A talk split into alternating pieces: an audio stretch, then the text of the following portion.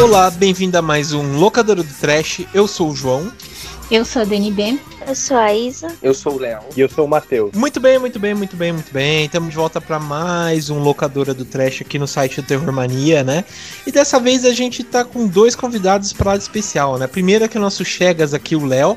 E também o Matheus, do Necrome Conversa que a gente chamou ele aqui pra debater com a gente, que é o quê? Aquele especial que todo mundo adora, né? Que a gente fala, que é os famosos horror tapes, né? Que a gente separa sempre filmes, né? Da, de cada década. A gente já fez a década de 70, 80 e 90, daí a gente resolveu, em vez de prosseguir, né? Pra infelicidade da Dani, voltar e ir para os anos 60, né? Então a gente tá no Horror Tape volume 60. Né? Eu tava até comentando que eu acho que o, o, os anos 60 pro terror acho que teve um dos melhores tem uma, uma, uma seara, né, de melhores filmes, né? Tanto, sei lá, de roteiro, ideias e tal. Eu acho muito bacana. Mas bem, é, antes da gente prosseguir, a gente tá com dois convidados, né? O primeiro é o Léo. E aí, Léo, como você tá, cara? Tudo bem, você? Também, cara. E aí, o que você conta de novo aí? O que você anda fazendo nessa internet, meu Deus? É, eu tenho, tenho feito aí umas leituras, né, e tal, e publicado lá no Correio Poético, né, lá no blogzinho, no blog Civilista, que eu falo um pouquinho de tudo, falo de história em quadrinhos, de cinema, de literatura. Inclusive, eu publiquei recentemente a análise do filme que eu vou falar hoje. Sim, sim. É, eu tava até dando uma olhada antes de, de, de, de, chegar, né? De a gente falar, achei bem interessante. Eu não terminei de ler, mas eu preciso terminar de ler, cara. É, e putz, cara, eu tenho que até confessar pra você que hoje eu soltei, né? Vamos datar o programa no dia 1 de dezembro agora, né? Soltei um, um, uma resenha, né? No Dicas do Terror que a gente tem no site Terror Mania. E eu falei do, da piada mortal, né? Eu fui meio que, que me guiando pela sua escrita, assim, pra, pra fazer alguma análise mais bacana sobre, sobre a piada mortal do Alan Moore. Daí eu fui me guiando, assim, cara. é, mas beleza, pra esse programa também a gente tem o Matheus. E aí, Matheus, como você tá, cara? O que, que você faz dessa internet aí de meu Deus? E aí, João? E aí, pessoal? Tudo bem? Como é que vocês estão? Eu tô bem fraquinho. É, o que, que eu faço com essa internet, meu Deus? Bom, eu trabalho, eu tô agora na bancada fixa do Necronome Conversa desde agosto, se eu não me engano. Que a gente come, eu comecei lá quando a gente fez o especial do Hitchcock. E aí sempre sai junto com, junto com o Euler Félix, que comanda o podcast. Todos os episódios novos todas as quintas. E aí tô muito focado ali. Também eu escrevo, também sou um dos redatores do site, escrevo críticas lá.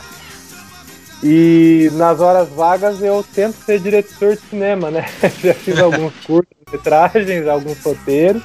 Uhum. É, é, tem uma produtora com os amigos aqui da região, eu sou da região do interior de São Paulo. E é isso. É, o nome da nossa produtora é Sucoessência do Filme. E trabalho com isso. Trabalho, tô agora fazendo os podcasts aí. Tudo der certo, tô entrando no mestrado ano que vem. Opa, então é isso que eu faço, vivendo cinema. É tem um pouquinho isso. de vídeo também que é a minha afinidade Beleza. Pô, você é do interior, cara? Que bacana. De onde você é do interior? Sou de Mogi Guaçu. Ah, sou de Tu aqui, cara. Não sei se você Pô, conhece. Eu acho, cara, já ouvi falar assim. Eu acho que é perto aqui, não é por aqui? É, mais ou menos perto. Acho que é mais ou menos perto de Campinas, né? Mogi Guaçu, se eu não me engano. Mogi Guaçu é 40 minutos de Campinas. É, mais ou menos perto por aí. Eu fiquei um tempo também em Campinas e tal, mas é, é bem bacana, cara. Eu nunca conheci Mogi Guaçu aí. É bacana, cara. O interior aqui tá em peso, né? ah, legal, cara. Porque eu, eu vivo, eu moro em Mogi Guaçu, mas grande parte da minha vida também é em Campinas. Ah, ah legal saber. Ah, da hora, cara, da hora. Mas beleza. Bom, então, como eu falei, né, a gente tá reunido aqui pra, pra falar, né?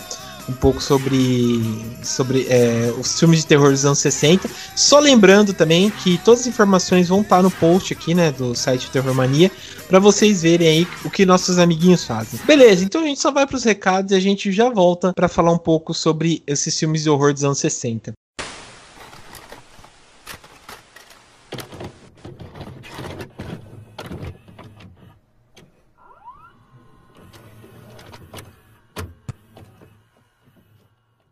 Bom, estamos na parte aqui dos recados do locadora do Trash. Dessa vez eu tô sozinho. Vou passar alguns recados que vocês já conhecem, mas é sempre bom relembrar, né? O seguinte, as nossas redes sociais. A gente está tanto no Facebook quanto no Instagram, no Twitter, através do arroba que é o Terrormania666, né? Então lá vocês acompanham todas as novidades que a gente posta, né? Informações, podcasts, resenhas. Tá tudo através de lá, né? E o seguinte, você que curte o locadora do Trash, vocês podem ouvir a gente tanto no Spotify, iTunes, Deezer, Google Podcast, é, até o Castbox, né, que é uma rede grande de podcasts, vocês podem acompanhar a gente por lá. Também, pessoal, fala para vocês entrarem na nossa loja, né? Comprar as camisetas do Terror Mania. Vocês encontram todas as informações através do post, né? Que a gente coloca aqui no site. É, também lembrando o seguinte: você que gosta do, da trilha sonora que a gente coloca, né? É, de fundo no podcast e tal, eu disponibilizei através do Spotify as trilhas sonoras que a gente grava, né? Então vocês entram lá, ouçam, ouvem as trilhas, né? Que a gente coloca de cada episódio e curte lá também. E sem falar, pessoal, que é o seguinte: a gente já vem reforçando um tempo, né? Que a gente agora tá com Filmon, né? O Terror Mania tem um filmou próprio que a gente sempre também adiciona os filmes que a gente comenta em cada gravação, né? Então lá vocês entram no filmou que também tem o, o, a lista, né, que a gente faz do episódio e tal, coloca os filmes. Então vocês clicam através também do post desse episódio no site do Terror Mania e lá vocês acompanham os filmes que a gente fala, né, em cada episódio. Lembrando para vocês entrarem no nosso site que é o www.terrormania.com.br, que é o novo site do Terror Mania. Lá vocês vão acompanhar os outros podcasts que a gente já gravou, as resenhas que a gente está adicionando aos poucos, é, informações também que a gente sempre coloca e tal. Então vocês acompanham através do nosso site, né? E também você que quer entrar em contato com a gente, né, para divulgar alguma informação informação de algum conteúdo que você faz relacionado ao terror, é, pedir para ajudar a página, site por aí, é, manda e-mail pra gente que é o contato@terrormania.com.br, né? Por quê? Eu sempre tô reforçando que fica um, um, pouco mais profissional e também fica mais fácil a gente conversar com vocês, né? Querem fazer um contato e tal. É que às vezes manda através do Instagram, o Facebook fica perdido né, na caixa de mensagens lá, então no, no e-mail fica bem mais fácil, né? E também só para terminar que é o seguinte, os podcasts agora estão saindo aos sábados, né? Então sempre ao meio-dia, sempre antes do meio-dia a gente tá procurando postar os podcasts para vocês ouvirem, né? E lembrando para vocês compartilhar o podcast sempre com algum amigo, com o pai, com a mãe, com o tio, tio, vó. Mandem a palavra do podcast aí pro para quem vocês conhecem, né? Porque assim ajuda a gente também. Então é isso, pessoal. Fiquem aí com o episódio dessa semana.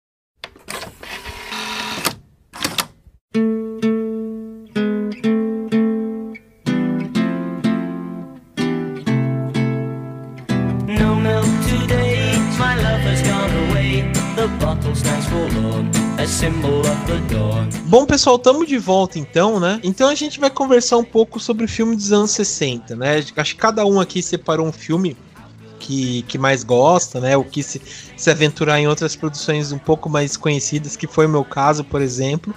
Mas a gente vai começar aqui. Bom, a, os anos 60, como eu disse, né, foi rico de, de várias, sei lá, vários filmes, várias produtoras, é, vários, sei lá, ideias novas, né, que, que surgiu e tal. Eu acho que tem destaque bastante, por exemplo, as produções é, europeias, né?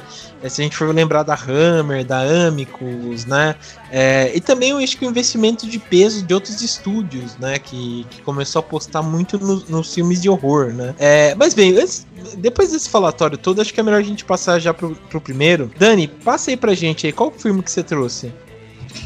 Então, é, eu escolhi ver o filme original de Os Três Fantasmas, porque óbvio que eu tinha visto o dos anos 2000, né, que é o remake. Mas eu nunca tinha visto o, o, original, foi a primeira vez que eu assisti. Uhum. É, pra quem não conhece nenhum dos dois, ele conta a história do Dr. Zorba, que ele deixa uma mansão pro sobrinho dele de herança, né, depois que ele morre. É, só que essa mansão é mal assombrada. Mesmo assim, a família, é, o sobrinho e a família resolvem se mudar para lá, mesmo com os fantasmas, e eles vão lá também para procurar, tipo, mais alguma coisa lá escondida, né? As fortunas dele e tal. E aí eles ganham uma caixa com a chave e um óculos. Seria um óculos 3D. e, enfim, aí vai todo mundo aí, vamos para essa casa, né? Vamos viver esse momento. E assim, o filme é basicamente isso: é a família se mudando para casa e chegando lá, obviamente, que eles começam a conhecer os fantasmas. Tem três fantasmas na casa. E eles veem esses fantasmas através do, dos óculos. E, e, enfim, interagem com fantasmas e etc. O filme parece muito o, esse filme. Acho que os dois, né? parece muito o episódio do Scooby-Doo, assim. Podia ser uma história do Scooby-Doo. É muitas semelhanças. Eu acho que esse antigo um pouco mais, eu acho ele mais, ele é mais bobinho assim, né? Mas o que o que me fez escolher esse filme é porque eu acho é mais pelo lance visual dele. É, porque é um filme muito antigo, é um filme preto e branco, né, de 1960.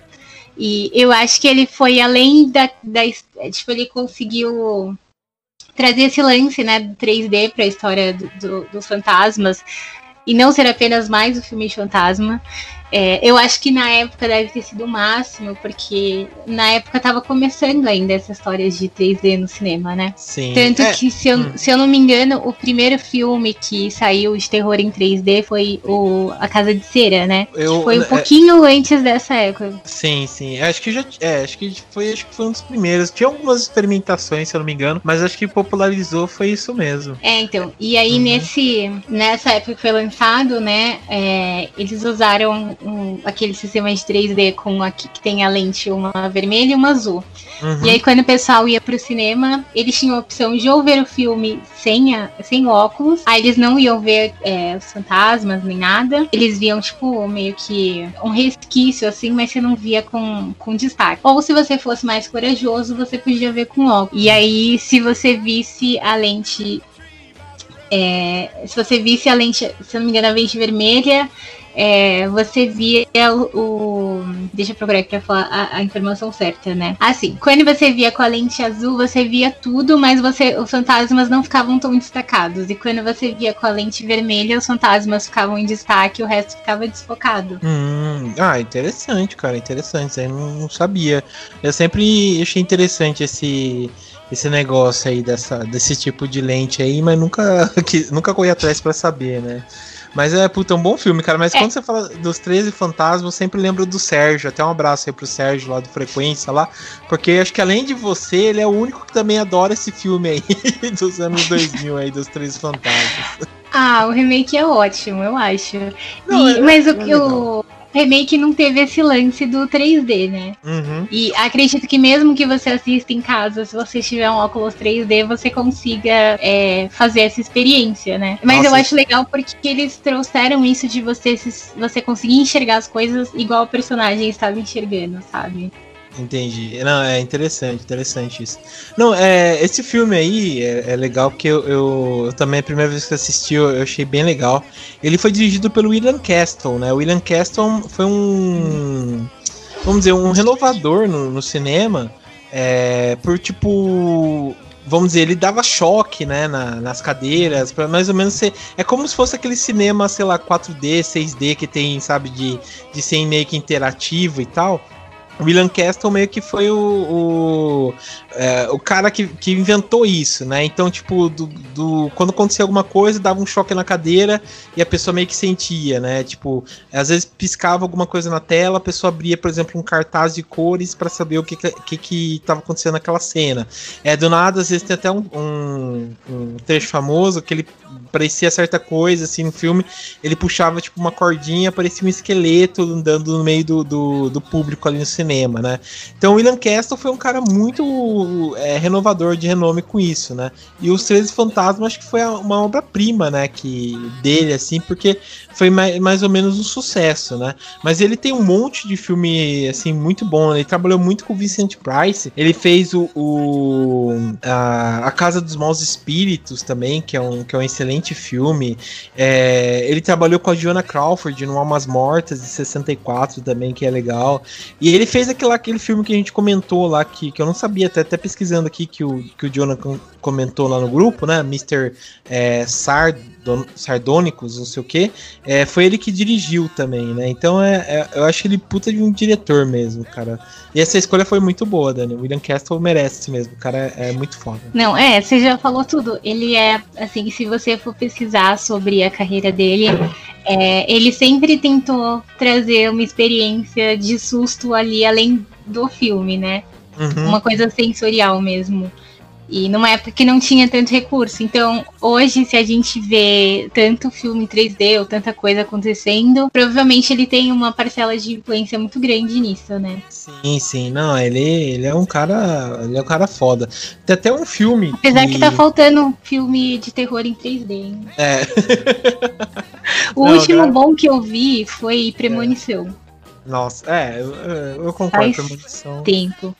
Premonição Mas é, é, é, é, demais. É melhor do que ver animação, porque, tipo, é, você vê uma coisa assim, dá um susto real mesmo. Acho que falta um pouco mais disso hoje em dia. é, tem um. Até tem um filme aí que, que, que a gente. que eu esqueci de comentar, que quando a gente tava falando disso, que são Goodman, que é matinê, uma sessão muito louca, né? Que que conta mais ou menos a história, mais ou menos retratada, né? Na, na, nesse filme, é, as ideias do William Castle aparecem nesse filme, né? É, é um filme bem legal, é de, é de 93, até vale a pena assistir aí quem, sei lá, quem se interessar e tal. Tem muita homenagem a, esse, a esses filmes que a gente está citando, dos anos 60, 50, é, é bem legal, assim. É, mas beleza. Só uma coisa, rapidinho. A Dani ah, comentou que parece uhum. um filme do Scooby-Doo. Inclusive, Os 13 Fantasmas de 2001 tem o Salsicha do Scooby-Doo no filme. Puta, verdade. Sim. Sim, um crossover ali. Boa, boa. Deu um, deu um crossover legal aí.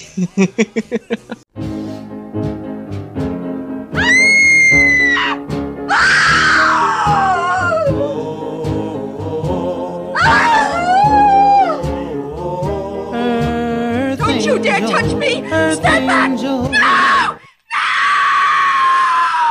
É, Léo, você quer falar então o seu? Vamos lá, vamos falar. Deixa eu só antes fazer uma, uma menção aí ao, ao William Castle, né? Eu acho que ele foi muito mais um produtor do que um diretor, né? Ele foi muito. É, como, como produtor, como um cara lá dos bastidores, ele era um sujeito realmente impressionante, né? Hum. Eu acho que como diretor, ele era um.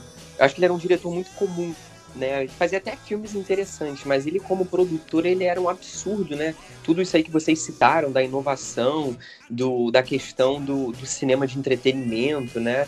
E, cara, eu acho muito, muito interessante. Ele produziu o Bebê de Rosemary, né? Sim, Também. Sim. Logo depois ele teve aquela morte estranha, né? Esquisita, que, que fez com que houvesse um, um culto ainda maior sobre essa questão de assombração no, é, sobre o bebê de Rosemary e tal, cara, o William Castle é, acho ele um, um, artista, né, digamos assim, interessantíssimo. E a gente uhum. podia até fazer um episódio um dia sobre ele, né? Ele ah, sério? Boas, tem umas boas obras. Mas Sim. então, deixa eu falar do meu filme agora, né? Que ele vai na contramão justamente do, do William Castle, né? Se uhum. por um lado o William Castle fazia um cinema mais de entretenimento, um, cinema, um terror mais brando, né? Se é que eu posso falar dessa maneira, eu vou falar agora de Repulsa ao Sexo, um filme dirigido pelo Polanski, um terror psicológico de 65, né? Que é a primeira parte da famosa trilogia do apartamento né, a famosa trilogia do apartamento do Polanski, que Sim. seria mais tarde completada por O Bebê de Rosemary, lançado em 68, ou seja, três anos depois do Repulsa ao Sexo. Uhum. É, e mais tarde seria é, finalizado com o Inquilino, né, Isso. 66, que é atuado pelo próprio Polanski, que também é um belo filme. Acho que o mais fraco dos três, inclusive, mas é uma trilogia, assim, impecável, impecável. É, só também falar rapidinho, né? Falei de 68 com o Bebê de Rosemary, a gente tá falando do horror fake dos anos 60. 68, acho que é, foi o, o ano, assim, foi o, o, ano mais produtivo da história de cinema, na minha opinião, né? Além do Bebê de Rosemary, no campo do terror, a gente tem A Noite dos Mortos-Vivos, do Romero, a gente uhum. tem A Hora do Lobo, do Bergman, que era um filme que eu ia trazer para esse para esse episódio aqui do podcast, mas acabei ficando com o filme do Polanski, que a gente tem o Estranho Mundo do Zé do Caixão, que é um filme curioso também. E fora isso, fora do campo do terror, a gente tem uma, Era Uma Vez no Oeste, do Sérgio Leone, 2001, do Kubrick, o Teorema do Pasolini, enfim. Tem as amorosas do brasileiro Walter Bucuri, né? Viva o cinema nacional. E... Mas deixa eu falar do Repulso ao Sexo, sem mais delongas, né? Vou tentar ser o, o mais conciso possível, embora seja uma missão quase impossível, porque eu sou muito prolixo, né? Mas o Repulso ao Sexo, então, como eu já adiantei, é um terror psicológico, né? Mais um drama do que um terror, mas a gente tem umas pitadas ali de, de terror no filme, né? É, ele, é, ele é interpretado, a, a, personagem principal é interpretada pela Catherine Deneuve, né, que é a, a, uma atriz francesa muito conhecida, talvez seja a atriz francesa mais conhecida né? E ela faz a Carole, que é uma é, é, uma mulher muito bonita, muito muito atraente, né? Em que diversos homens é, desejam, né? Ter algum alguma relação sexual com a Carole, mas ela é uma mulher nesse sentido muito apática ela é, como já diz o título, né, repulsa, repulsa ao sexo, no título original, se não me engano, é Repulsion, né? E ela é, ela, ela recusa, ela, ela rejeita todas essas investidas, né, dos homens sobre ela, né? E a gente isso fica é um mistério carregado até o final do filme. Mas antes de eu entrar nessa questão do mistério, é bom a gente dizer que ela é desejada, né? Mas ela recusa todas essas, essas investidas e ela se mostra uma personagem grada, gradativamente apática, né? O que acaba por contaminar a narrativa, né? O que, que a gente pode perceber com essa apatia dela?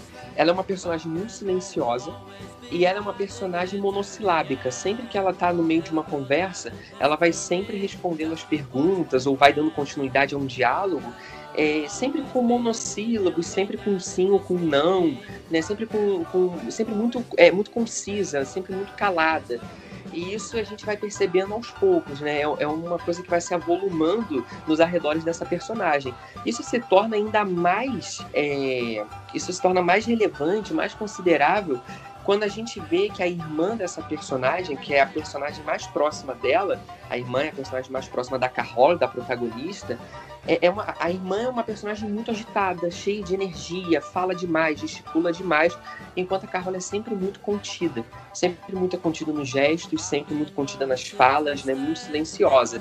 E a narrativa vai acompanhando, é um narrador que vai sendo contaminado justamente por essa apatia da personagem principal, uma apatia que a gente né, não entende.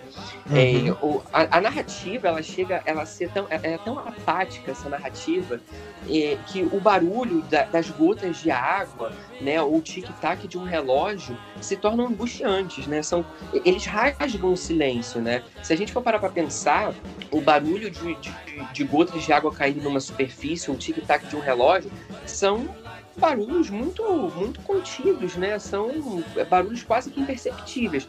Mas o filme ele é tão silencioso, né? Ele é tão, é tão é, é, ele é tão apático nesse sentido sonoro, nesse plano sonoro, que acaba que é, são barulhos angustiantes, eles rasgam aquele silêncio, né? E isso é muito interessante, é sempre um narrador acompanhando uma personagem apática. Né? E a Carrola, além dessa, dessa apatia né, em gestos, nas suas falas, ela é muito inexpressiva. Né? Ela se mostra muito inexpressiva, muito diferente da personagem da irmã, por exemplo, né? Uhum. É, tanto é que, por exemplo, é, é, a, a, a, gente está inserido no mundo cosmopolita, a gente está no cenário urbano. Só que é, a gente está no meio desse cenário urbano, só que a gente não consegue perceber a agitação desse cenário urbano. Porque como a Carole está sempre ali no, no protagonismo, o narrador sempre está muito próximo dessa personagem, acaba que a gente fica a gente, a gente fica presa a essa apatia, a essa inexpressividade. A gente não consegue nem mesmo perceber os ruídos do, de um centro urbano onde ela vive. Né? É muito interessante isso, né? É, se torna um mistério. Por que, que a Carrola é inexpressiva? Por que, que ela é apática? Né? Fica tudo muito esquisito. Chega um momento em que a gente, além daquelas questões do, dos desejos dos homens sobre a Carrola, né, a gente percebe que, que ela é beijada por um homem, né? O homem beija ela e, e, e essa talvez seja a, cena, a primeira cena que chame mais a atenção da gente. Por quê? Porque a Carole, ela, quando ela é beijada, ela entra num pânico, num desespero, que ela sai correndo para dentro do apartamento onde ela vive, um apartamento que ela é uma inquilina, né? É um apartamento alugado. E ela começa, ela, ela sai correndo para ir pro banheiro para começar a lavar a língua, para esfregar essa língua de alguma forma. Então a gente consegue perceber que tem algum problema aí. O que que tá acontecendo com a Carole, né? E aos poucos, né, toda, todo esse desespero, essa é a primeira cena mais brusca, então a gente se sente impactado, né? Mas esse desespero da Carole vai se acentuando pouco a pouco, né? O filme vai se tornando um verdadeiro caos. Se antes a gente via um filme mais silencioso, né, um filme mais quieto, aos poucos a gente começa a ver um caos no interior daquele apartamento onde a Carole vive, né? Sobretudo quando a irmã dela vai para Itália, a irmã dela vai viajar para Itália, ela fica sozinha naquele apartamento. E é interessante que a gente vê essa situação toda aí, que o apartamento começa a ser pouco a pouco muito destruído, né?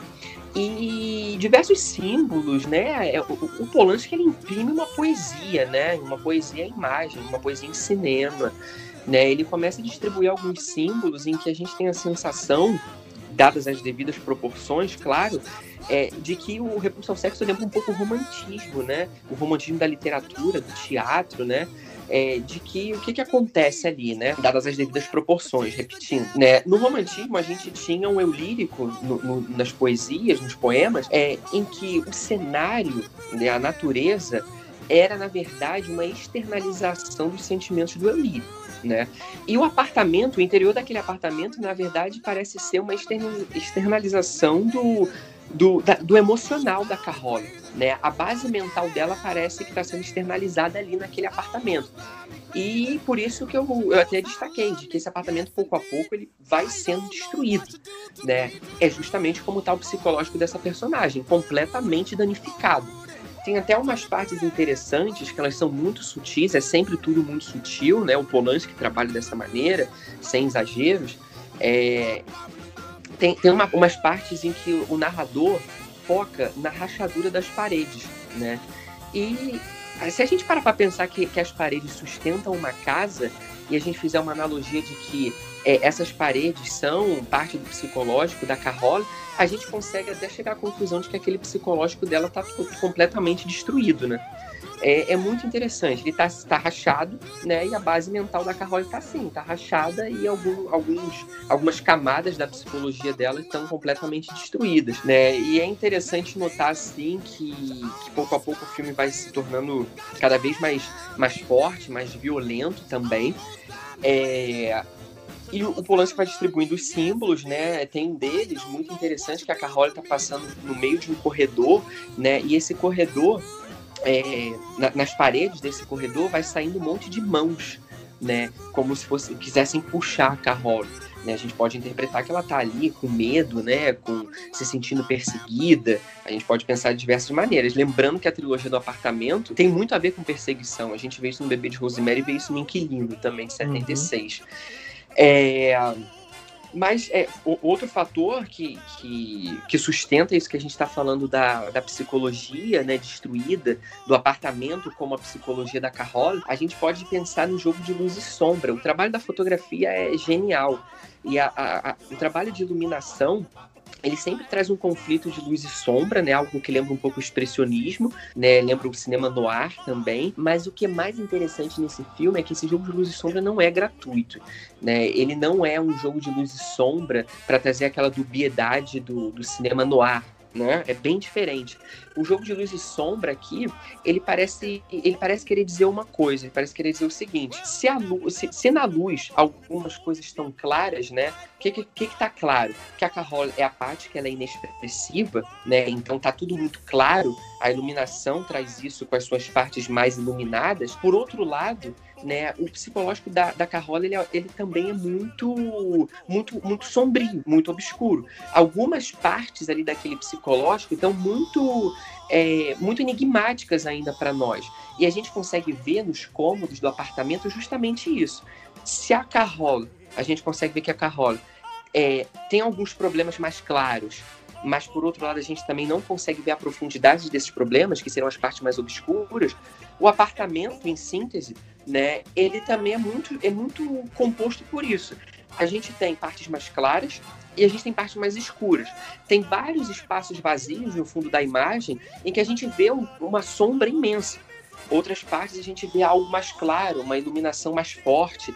Então, o, o, apartamento parece o tempo inteiro jogar nas suas mais diversas camadas, né, nas camadas da linguagem do cinema, parecem jogar com esse psicológico da Carol, né? Ela tem a, as partes que estão muito claras do psicológico dela, mas por outro lado tem partes que estão muito, muito apagadas, muito, muito sombrias, muito, muito obscuras. A gente não consegue entender o que está acontecendo com a Carol, né? E, enfim, é, cara, o, o Repulso ao Sexo é aquela obra-prima, é, é aquele filme assim que qualquer um que, que queira estudar cinema, o cinema de terror, o cinema, a narrativa de medo, né, deve entrar em contato com esse filme, porque esse filme é, é uma aula, né? O Polanski dá uma aula de cinema aqui, né? Eu tentei, assim, ser, é, falar de forma mais rápida, né? Não sei se eu consegui deixar tudo muito claro, mas é que é um filme muito complexo, né?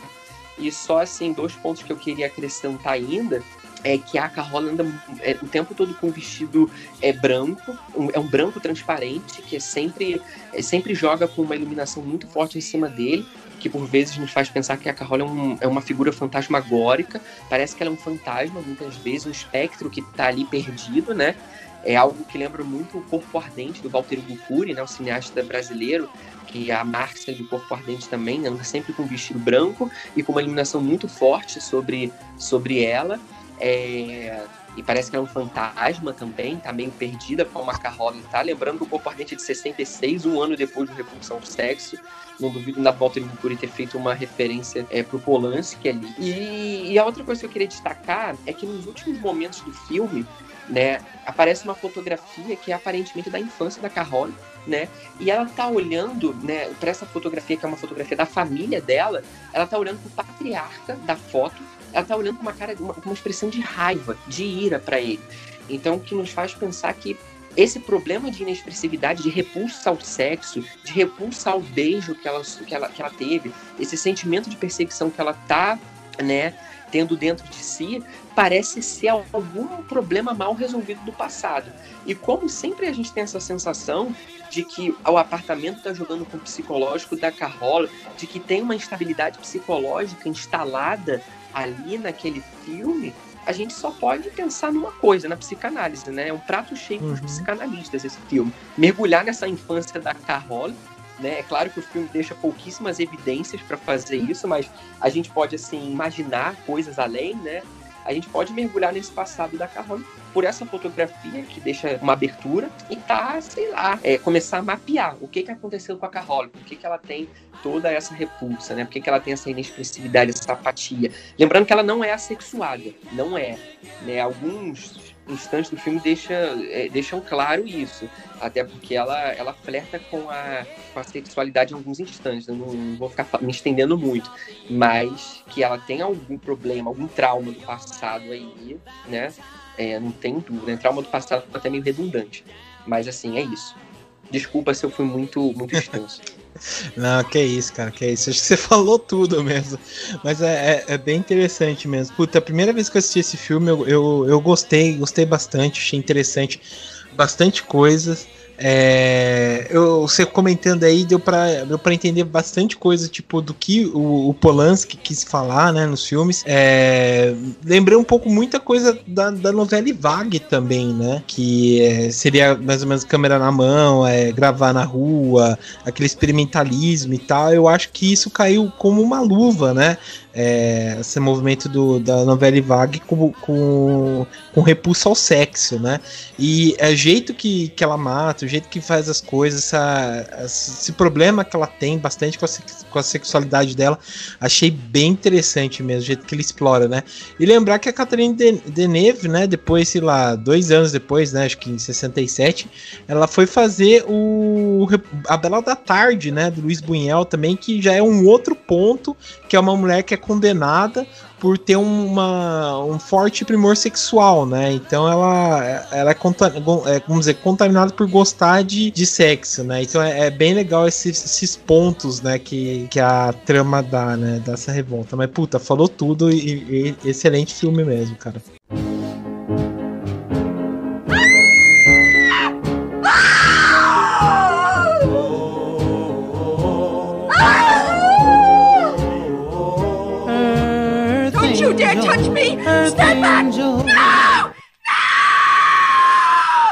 Vamos passar então pro próximo. É, Isa, você quer falar o seu aí? É, o meu filme é o Vi, O Espírito do Mal. Ele é um filme soviético de 1967. A direção dele é de Konstantin Yershov e Georgi Kropashiov.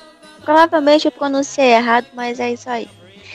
e ele é baseado no, num conto de Nikolai Gogol que também inspirou a, a Máscara do Demônio, do Mario Bava. Uhum. Para muita gente, o, o filme Vi é o primeiro filme de, de horror da União Soviética. E provavelmente é mesmo, porque eles não, não tinham muito essa vontade de produzir filmes de terror e tem poucos filmes de horror desse período também. Os efeitos deles são bem rudimentares, mas ao meu ver, é isso que torna o filme bom, porque toda essa questão artesanal na, na parte do, da criação visual do filme, ele já traz esse ar de terror e também pelo filme se passar todo em, em, tons bem, bem contidos, uma coisa bem escura. Isso me deixa um pouco desconfortável. Apesar do, do filme em si não ter nada muito muito gráfico, nada do tipo, mas ele causa um desconforto sim. Até hoje ele causa um desconforto. Um resumo da história é ele conta a história de um, de um estudante de teologia que ele vive num seminário. Nisso ele está saindo de férias e ele sai com alguns amigos dele desse mesmo seminário. No meio do caminho, eles acabam se perdendo e vão para casa de uma senhora. Lá na casa dessa senhora, dormindo junto com os animais, ela consegue manipular ele e ela se apresenta uma bruxa e começa a judiar desse seminarista, isso por toda noite, vagando pela cidade, voando, até que ele consegue se desvencilhar dela e acaba espancando ela antes de fugir. Antes de sair de lá, essa senhora idosa se transforma numa moça, numa jovem muito bonita.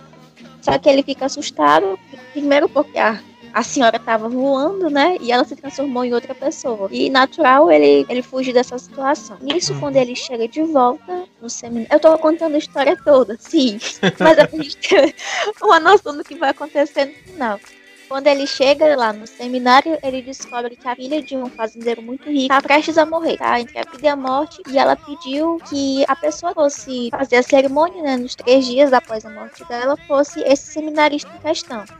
Ele não fazia ideia de quem era a moça, ele não conhecia o pai da moça e ele não queria ir porque ele já estava bastante assustado com toda essa história da bruxa que ele tinha conhecido e ele realmente estava bem abalado com essa situação. Um detalhe sobre esse seminarista e sobre todos os outros também é que eles tinham um problema com álcool. Tudo para eles se resolvia com vodka e o, o filme todo eles em busca de ganhar vodka e coisas para poder consumir mais álcool. Agora mais eu me identifiquei um pouquinho.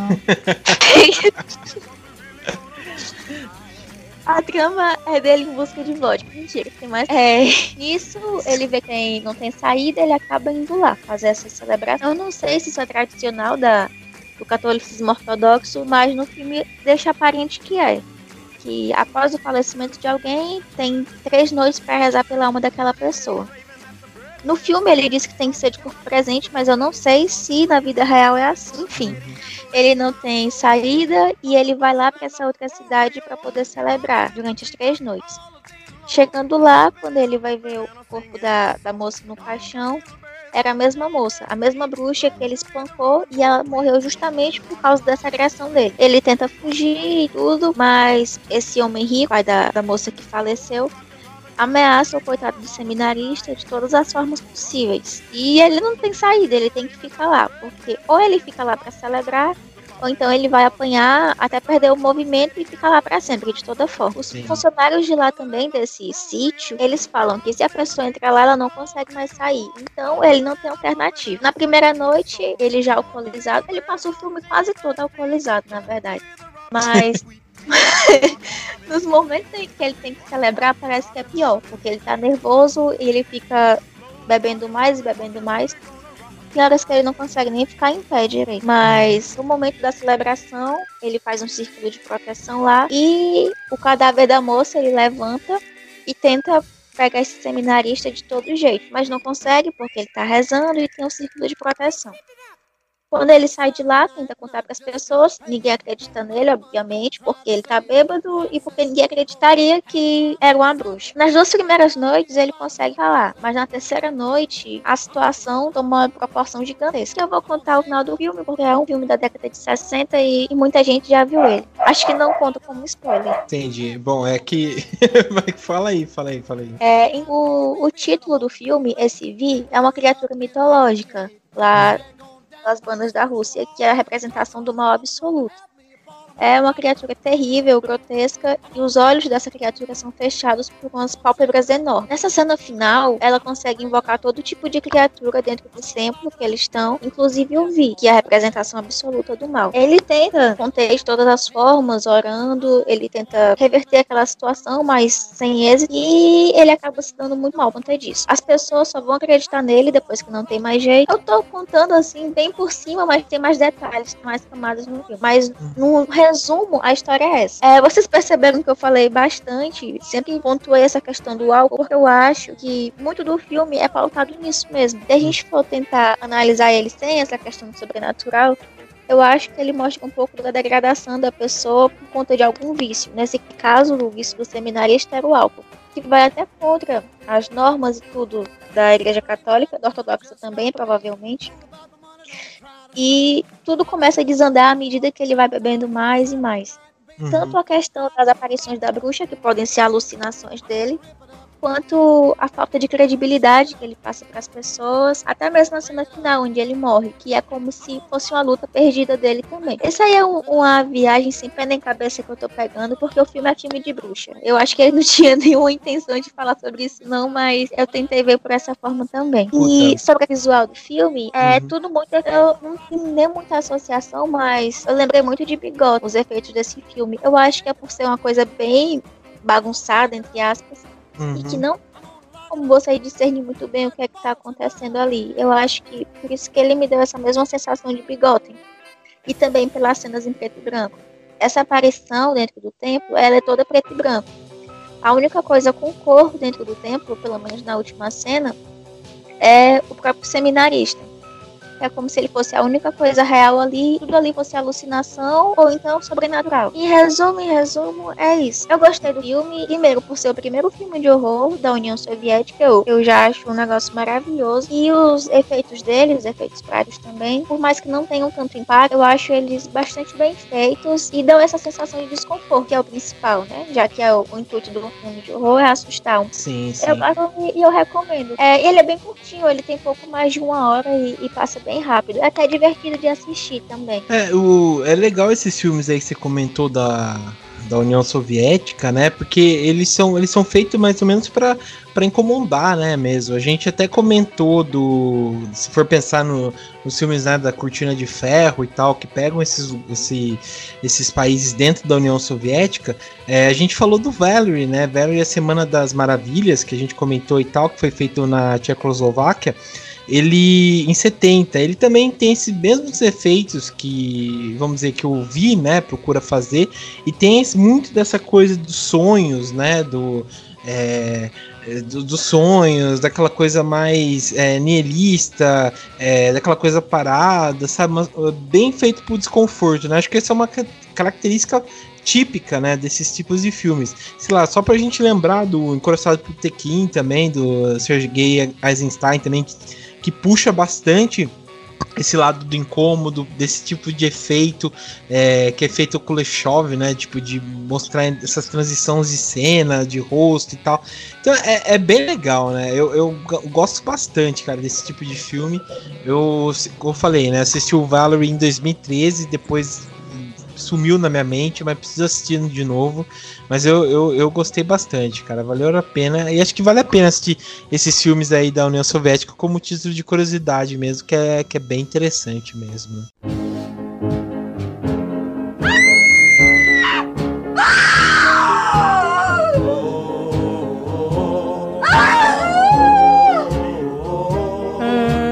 Don't you dare touch me!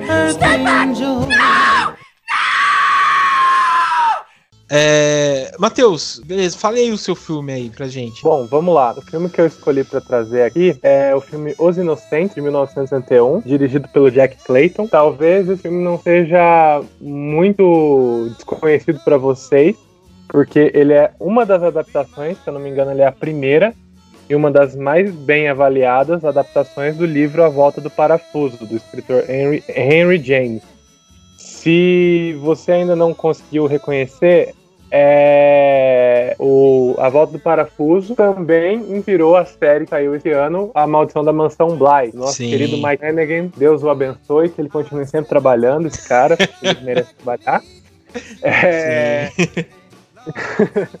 e Os Inocentes, ele é a primeira adaptação desse livro, desse, dessa história. Também é um livro bastante curto, assim, eu não li ainda, mas pelo que eu vejo das pessoas dizerem, é uma história gostosa de ler, bem curtinha assim, ela é bem rapidinha. E vamos lá, qual que é a sinopse, assim, uma sinopse bem breve dos Inocentes. É, ele começa com a senhora Giddens, que é contratada como governanta da, uma, da mansão Bly. Ela foi contratada pelo, pelo, por um personagem interpretado pelo Michael Redgrave. Ele não tem um nome nesse filme. Ele é chamado de The Uncle, ele é o tio das, dessas duas crianças são órfãs. E ele é uma figura bastante excêntrica, porque logo na primeira. Ele é um. Ele abre o filme e ele demonstra que ele não liga para as crianças, ele é um solteirão. Ele não. Quer dizer, ele liga porque ele quer que elas sejam cuidadas por outras pessoas, mas não por ele. Uhum. É, então ele contrata a Miss Gideon que para substituir a antiga governanta da casa e que cuide das crianças, das crianças. Ele deixa bem claro que ela não só deve cuidar das crianças no sentido de dar comida, banho, levar para escola, dar educação, essas coisas. Não, que ela tem que amá-los, ela tem que ser uma mãe para eles, ela tem que substituir o vácuo que foi deixado pela morte dos pais e que ele, por ser um solteirão que quer curtir a vida, não consegue preencher. Que ela tem que ser muito mais do que apenas uma babá ela aceita com alguma relutância essa, esse emprego e ela vai até a mansão Bly, que é, é acompanhada. Agora eu me esqueci se a profissão dela é governanta ou se é da, Mr. Gro da senhora Grose, que é a função de governanta da casa. Eu me confundi com essas funções aí porque eu não tenho uma mansão. Então eu não sei como eu vou contratar assim, as pessoas para trabalhar eu infelizmente não tenho uma mansão, então eu não sei diretas, diretas, direitas funções. Eu acho Mas... que ela, é, ela vira babá e tutora deles, né? Se eu não me engano. É, ela é uma espécie de senhoria, né? Que ela acaba é. sendo a autoridade máxima da casa. E aí nós temos então a outra governanta, que é a Mr. Grove, que é a função dela fazer com que a casa funcione e a função da Miss Giddens é fazer com que as crianças funcionem. Quem uhum. são as crianças? A Flora, que é a irmã mais nova, e o capirotinho do Miles. É, quando, a Mister, quando a senhora Giddens vai para casa, vai pra mansão Black cuidar das crianças, só tem a Flora, no caso, e o, e o Miles, ele tá no internato, ele tá na escola, uhum. mas ele acaba sendo expulso da escola e também retorna até a casa. É, são duas crianças adoráveis de início. A senhora Giddens ela se apaixona pela Flora logo no dia que, logo na primeira vez que ela a vê, porque a Flora é realmente uma criança muito generosa, uma criança muito, é uma criança muito fofinha assim. É, e é impossível não se apaixonar pela personagem da Flora, que é uma personagem que apesar de todos os pesares que ela sofreu, ela exala assim uma felicidade, uma alegria, uma inocência de criança mesmo, como o próprio filme como o próprio nome do título leva. É, e logo depois a, a chegada do Miles, que é o garoto que é o irmão mais velho. E do Miles começa a aparecer uns comportamentos meio estranhos da parte dele ele age como um adulto, ele faz alguns comentários sobre a aparência da Miss Giddens, ele é, comentários não seriam não normais para uma criança, também não para um adulto, porque se um homem faz esse tipo de comentário sobre a aparência de uma mulher, ele é só um babaca, sendo que ela não pediu. Mas assim, que ainda são ainda mais estranhos de uma criança, vindo de uma criança. Mas mesmo assim, ela também se apaixona pelo Miles, porque apesar de tudo isso, é, e a época em questão, eu imagino, é, ele também é uma criança doce, mas cada vez os seus comportamentos estão ficando mais estranhos e mais incomuns para uma criança, sim, de um homem adulto bastante problemático. Mas até que, as, até que esses tipos de comportamento, a forma como as crianças é, agem entre si como se elas estivessem sempre sussurrando, guardando um segredo entre elas, começa a deixar a senhorita Giddens um pouco preocupada sobre o que está acontecendo com essas crianças. Até que ela descobre que também a mansão Bly ela tem um passado obscuro. Que ela foi contratada para substituir uma outra governanta que havia morrido. Ela descobre que essa governanta é a senhora Jessel, e ela havia tido um caso com o, o, antigo senhorio da casa, que é o Peter Quint, o braço direito do tio. E esse Peter Quint era um homem, era um homem bastante problemático, ele tinha problemas com bebidas, ele meio que a governanta, a senhora Grosse, diz que a senhora Jessel não era das melhores pessoas também, mas que ela tinha uma simpatia e que é totalmente subvertida pela presença do Peter Quint, da qual ela se apaixona. E ela comenta que os dois, eles aparentemente realizavam muitos atos sexuais à luz do dia, atos perversos na frente das crianças, na frente de todo mundo, ele batia nela, então eles meio que sodomizaram a casa e as crianças seguiam os dois de direto e reto, principalmente o Miles, que não se desgrudava da presença do Peter Quint. Muito uhum. por causa da ausência do pai, né? O Miles não teve o pai e ele via aquela figura masculina como essa figura de referência. Que, e até o Miles, quando ele é expulso do, reforma, do reformatório que ele estava inserido, dizem que ele era uma presença corruptiva, assim como o Peter Quinn foi uma presença corruptiva para o Miles. Então a gente tem várias questões de psicanálise ali, uns Freud explica, que ajudam a compor as camadas desse filme. É, e o filme basicamente, ele é, o ponto inicial da ação do filme é quando a senhora Giddens começa a ficar preocupada com o comportamento das crianças e ela também tem algumas visões dentro da casa. E uhum. o fato e ela aceita essa função de amar as crianças logo, do logo no início do filme. E isso vira o objetivo dela. Eu preciso salvar essas crianças, pois elas estão sendo possuídas pelos dois espíritos e não conseguiram ficar juntos, né? Que a Jessel e o Peter Quint, eles tinham um relacionamento bastante tóxico, um relacionamento bastante abusivo, mas que um precisava do outro.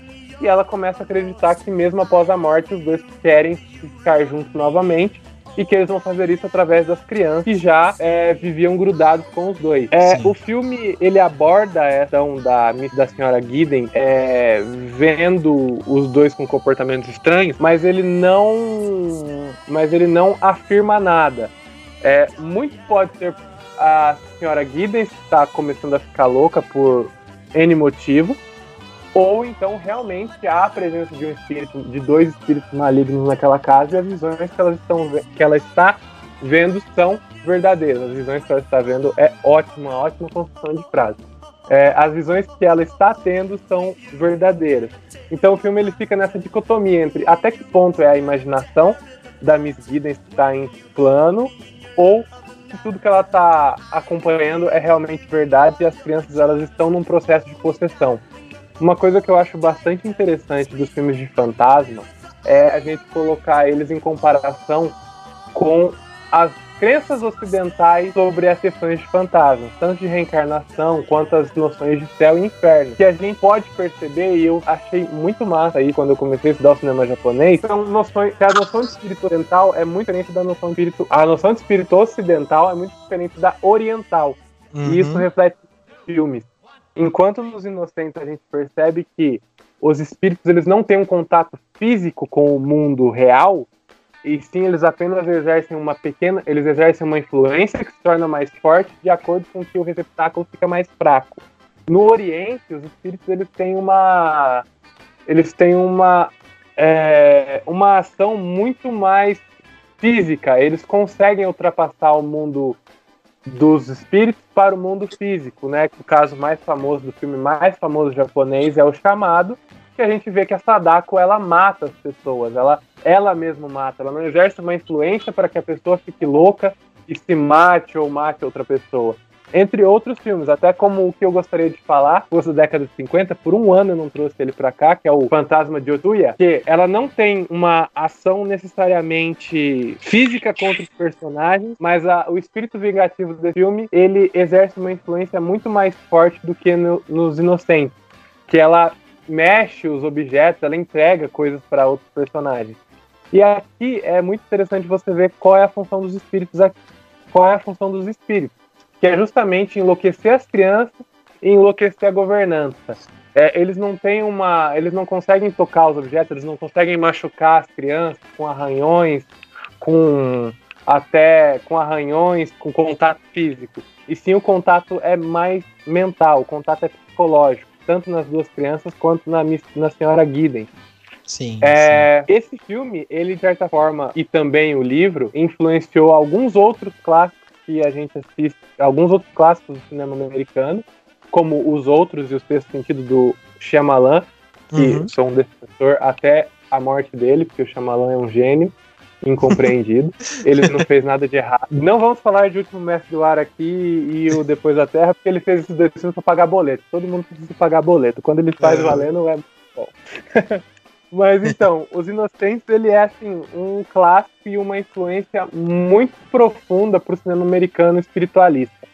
É, as referências estéticas desse filme, eu acredito que elas estão muito pautadas no cinema americano da Universal, porque a fotografia ela é muito ela tem uma composição muito bonita de luz e sombra, que também é muito influenciada pelo próprio expressionismo alemão, que influenciou o surgimento dos monstros na Universal e o cinema de horror forma geral.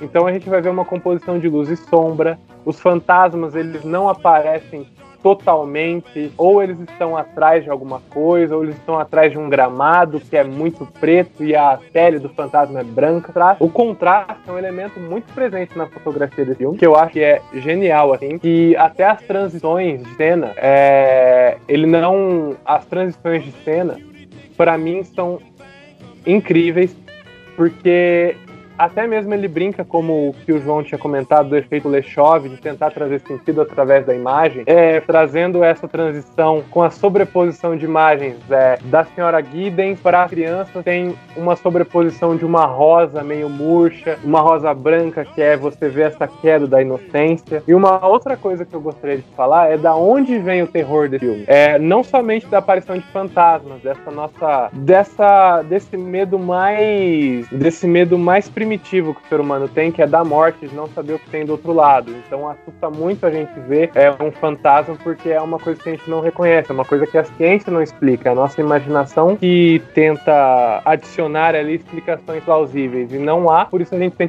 esse medo tão profundo de fantasmas, espíritos, etc. Só que o medo não vem só daí. Acho que o grande incômodo desse filme é no comportamento adulto das crianças. Tem um texto do Robin Wood, é, deixa eu conferir o nome, é Robin Wood, do Robin Wood, que ele faz sobre os filmes de terror nos Estados Unidos da década de 70. Só que eles cabem muito aqui. E ele coloca as. Lógico, existem várias explicações e várias generalizações sobre o que é o horror e quais são as ferramentas do horror que são identificadas nos filmes.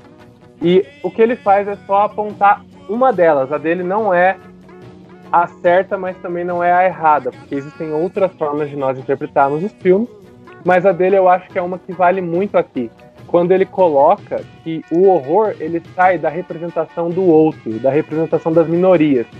E ele coloca a mulher como um exemplo disso, que a gente vê isso muito no filme da naquele filme Cat, Cat People, Olhos de Pantera, que a sexualidade feminina é a sexualidade feminina, a liberdade feminina está sempre em conflito com a tradição da sociedade, que é um filme que vai para a sociedade. É, a gente tem os comunistas muito presentes nos filmes de ficção científica, que é o que vem de fora, nos filmes de Alien, nos filmes de invasão, que é aquele medo do outro, aquele medo da invasão do que vem de fora e do que não é comum na nossa sociedade. No caso, na sociedade americana, o comunismo era o inimigo, e aí você vê isso refletido nos filmes de Alien. E outro que ele e outra coisa que ele que ele exalta é o que cabe nos inocentes, que é a criança a deturpação da imagem da criança. O Robin Hood ele se pauta muito na teoria canálise, na teoria da psicanálise do Freud. Não vou falar muito dela aqui porque é um assunto que eu não domino, então eu posso falar alguma coisa que não é totalmente precisa e eu prefiro então só ficar no texto do Robin Hood. Não vou entrar muito em psicanálise. Mas o que ele diz das crianças? A criança, ela é um, uma figura que é muito que toda a repressão da sociedade cai na criança. Porque a gente não consegue ver a criança como um ser não inocente.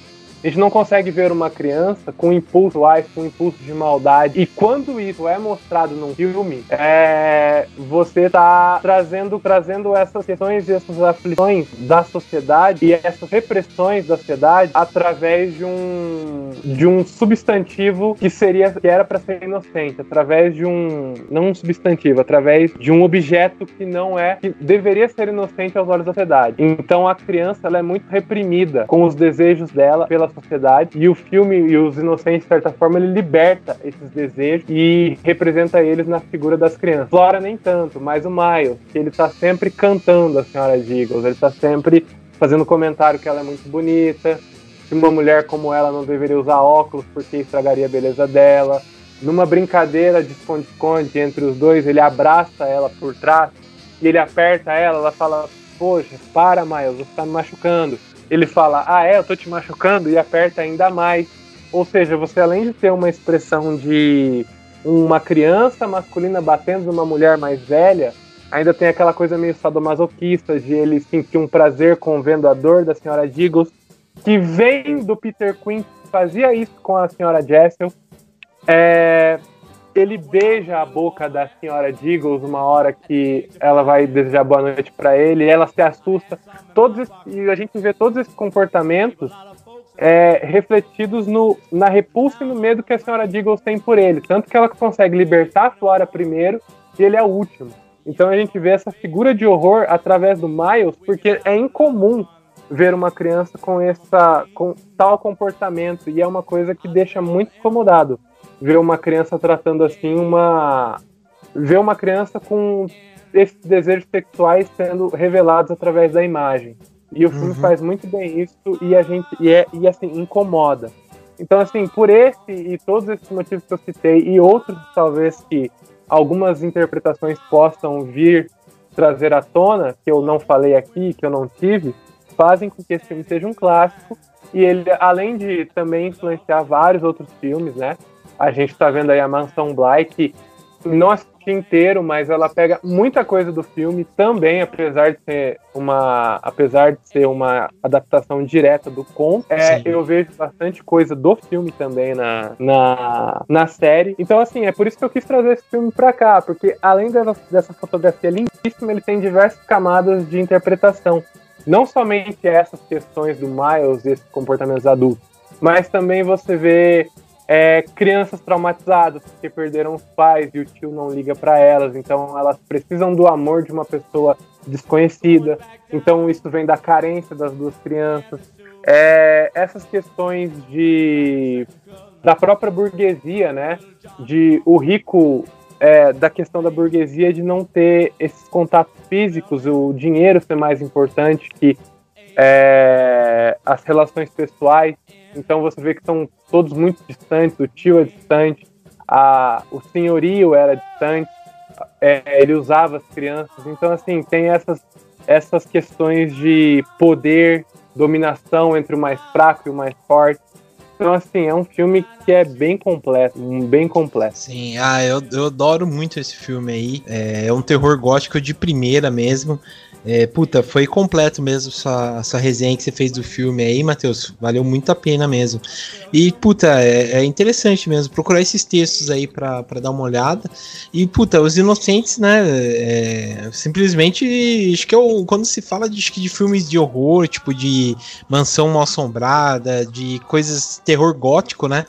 Ele é o principal, né? Ele é o carro-chefe mesmo desse, desse, dessa área de filmes aí, né?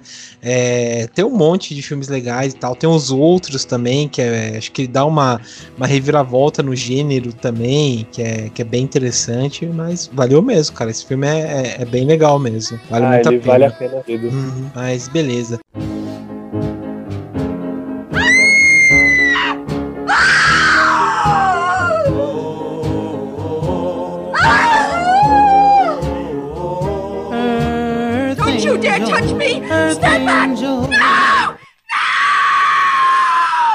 Vou puxar o meu aqui pra, pra gente estar tá encerrando, que é o Inferno de 1960. Ele, ele é, é um filme japonês, é, o original dele chama Jigoku.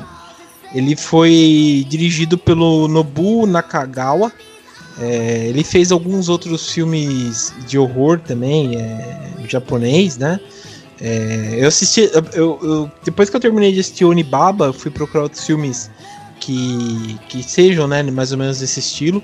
E caí nesse aqui, né? É, eu achei, achei interessante algumas coisas dele, né? É, eu, eu, eu, tenho muita coisa do, do igual que o Matheus comentou, né? Da, desse, dessa tradição, né? Dessa cultura japonesa que pra gente é muito estranha pra, pra. Quando eu fui assistir, eu achei bem estranho algumas coisas, principalmente quando a gente é introduzido pela, pela ideia do cristianismo, né? Do que seria o inferno, das condições do inferno e tal. Então, pelo, é, e aqui ele vai retratar o inferno de acordo com os budistas, né?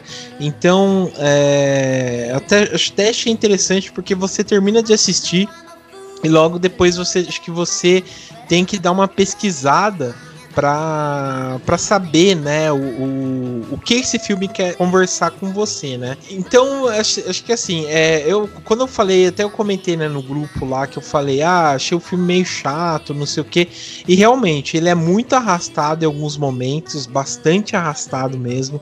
É, tem muita coisa que ele tenta se engatinhar para tentar ser um filme de horror. Tem muita coisa que lembrou aquele Raulzu que, que é dos anos 70 também, que ele faz aquela é, troca de cena, né? Tipo de, sei lá, uma pessoa tá segurando uma outra, uma coisa, depois do instante já não tem nada daquilo lá, sabe? Então é, ele usa bastante disso no, no filme.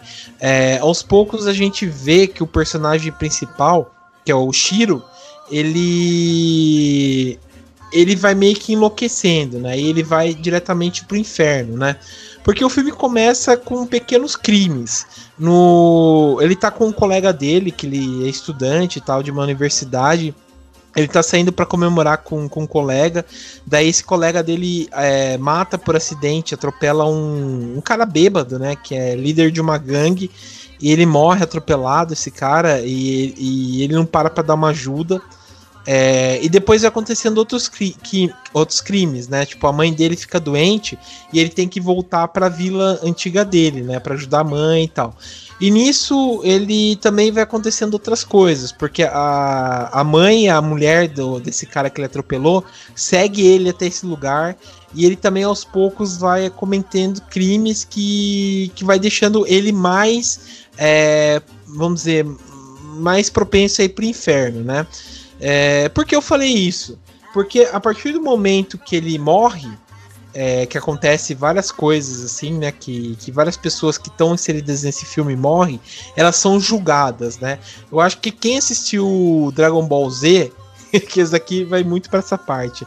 É, não sei se vocês lembram quando o Goku morre, que o, o, Não sei, alguém aqui já assistiu Dragon Ball Z? Eu. Já, Eu. Todo mundo. É, não sei se vocês lembram do, da cena quando o Goku morre lá, que tem o irmão dele, o Raditz e tal, e ele vai. É, meio, ele vai treinar com o Sr. Kaiô, né? E nisso ele tem. Ele passa por um cara gigante, que é o Sr. Emadaio, né? É, esse senhor Emadaio, ele tem um. Eu, no, no desenho é só um cara, sei lá, né, grandão, que julga quem tá certo e tá errado. É mais que um desenho infantil, né? Dragon Ball Z. Mas dentro da cultura do budismo, o Emadaio, né? O outro nome que ele tem aqui, que é o. É, é, perdão, acho que é King. não sei o que. Depois eu, eu, Acho que é King alguma coisa, né? Mas ele. Ele tem uma função mais ou menos de como se fosse aquele peso da justiça, sabe? De ver que se a pessoa tá certa ou errada e dar as punições para ela, né? Então, por exemplo, é, até achei interessante umas coisas aqui que eu separei. O Jigoku, né, o inferno para o budismo, ele tem várias camadas que as pessoas passam por aquela lá, né, que seriam mais ou menos é, seis pontos, né, que seriam do inferno, que é, por exemplo, a pessoa é, fica dentro de um rio de gelo, que ela é condenada, ela é, ela é massacrada, é, ela é, vamos dizer, torturada. Tem até uma cena é, que um cara lá morre, que o pior pecado dele foi quando ele tava na guerra, ele roubou tipo o cantil do, do, do colega dele do, do exército. E ele é, quando ele morre, ele é condenado a passar sede no inferno, né? Então você vê que tipo cada pecado da pessoa conta para ela ter um tipo de punição, né? E no caso, quando, como o, o Shiro fez vários desses pecados, ele passa por todas as camadas do inferno, né? Então, mais ou menos, ele é, é, ele é massacrado, ele é passa fome, ele passa sede, ele é torturado, tem muita tortura física, é, psíquica, assim, né? Se a gente for pensar. É, tem até uma cena que a, a namorada dele estava grávida, só que ela morre e ela fala, né, que ele tem uma chance de salvar o filho que tá no inferno, né? Então, tipo, tem uma cena bem chocante que é uma criança recém-nascida chorando e o, Shi, o Shiro tem que procurar essa criança dentro do inferno para poder ele ter a rendição dele, tirar o filho dele também dentro do inferno, né? Então tem todo esse tipo de camada, né? Então é, é bem interessante isso, porque o, o Jigoku, né, o inferno para os budistas, são mais ou menos, é, a, pelo que eu entendi, né? Não sei se vocês manjam mais, quiser explicar depois, mas é, seriam mais ou menos as, uh, cada parte do inferno que a pessoa é condenada de acordo com o pecado que ela faz, né? E, e nisso, o, então, o. É... Fala aí. Né? É que eu sou budista, mas você explicou, você explicou direitinho. É, na verdade, é, os, o, esses infernos eles vão acontecendo. Tem um pouco de acordo com o seu karma também, né? Uhum. E aí, na medida que você vai passando por esses por esses infernos, é como se você fosse eliminando seus karmas. Sim. E aí, quando você consegue eliminar todos, você consegue sair do inferno. Mas você explicou super bem, tá super completa a informação. obrigado. mas o. Pô, eu não sabia, cara, que você era budista. Interessante, Dani. E... É, mas eu sou discreta. Ah. tá certo, tá certo. E, e, é interessante porque a partir do momento é, ele tenta ter uma rendição, né? O, o, o Shiro, né? Até o Sr. Madaio aparece. É, ele fala, né? Que ele tem uma, um tipo de rendição se ele conseguir primeiro salvar a criança e depois, por exemplo, senão ele é condenado, né? Porque é, como ele só tinha a mãe dele e os dois meio que morrem juntos, é, ele não consegue, ele não tem um familiar, porque você só se livra, de acordo com, com o budismo, né? Você só se livra dessa pen, pen, essa penação e tal, se, por exemplo, os seus familiares orarem muito por você, daí você consegue sair desses círculos do inferno ou no dia, né, que são aqueles lá do, dos templos budistas que abrem, né, para você também ter um, um, tipo de resgate da sua alma, né? Eu achei interessante isso porque tem muito disso, por exemplo, no Yu Yu Hakusho, né? E eu não sabia, até, até é interessante isso, né? De você, é, quando você reza pro, pro, pra uma pessoa, não quer dizer, por exemplo, que ela vai direto pro céu. Ela vai se livrar desses portões do inferno e aos poucos ir pro céu, né? O céu budista e tal. Então eu achei bem interessante, né? Então é, é legal quando, sei lá, aparece isso nos animes, né? Não tá, por exemplo, só jogado, né? É uma cultura que é totalmente diferente da nossa, mas é, é muito rica nesses detalhes, né? Então achei, achei bem interessante aí, cara. É, é um filme, assim, meio que arrastado, no, não vou mentir para vocês, é um filme que, que precisa ter é, um tempinho, né, pra, pra assistir. É, ele não é longo, tem uma hora e meia só, mas é, tem muitas coisas que, que precisam, né, demandam paciência, né, pra, pra entender e tal, mas acho que a partir do momento que que você vai entendendo mais a cultura japonesa, mais sobre o budismo, mais sobre outras coisas, eu acho que fica bem mais ricos esses detalhes, né? E o cinema japonês é, é, é simplesmente é, sensacional, né? Tô descobrindo aos poucos o cinema de horror japonês do antes do chamado, né? É, mais antigos e tal, e, e eu tô, tô gostando bastante aí. Vale, vale muito a pena mesmo. Né? Mas beleza. Bom, acho que é isso, galera. O programa tá, tá enorme, mas tá mais tá rico de informações. Queria agradecer aqui a presença do Matheus. Obrigado, viu, Matheus, pela participação. Eu que agradeço o convite. É, demora pra desmutar meu, meu microfone, que meu celular tá travando. Ah, É, não, eu agradeço o convite. Foi muito legal falar desse filme e precisando, estamos às ordens. Que é isso, cara. Eu que agradeço. Muito sucesso pra você lá também, Necro, Necromin Conversa também, cara. E nos seus trabalhos aí, que, que são muito bons, cara. E também agradecer Valeu, aqui a presença do Léo. Obrigado, viu, Léo, por estar retornando aqui também e enriquecer ainda mais esse papo. Valeu, cara. Eu que agradeço aí, feliz de estar em mais um Horror Tape aí com você. Que é isso, cara. E também agradecer a presença da Isa. Obrigado, viu, Isa? Ah, obrigada também. Pá, nós. E também da Dani. Obrigado, viu, Dani? Gratiluz. Gratiluz sempre. então é isso, pessoal. Espero que vocês tenham gostado. É, compartilhem o podcast com o amiguinho de vocês e tal, né? E obrigado e até mais. Why can't you be true? Oh, Maybelline. Why can't you be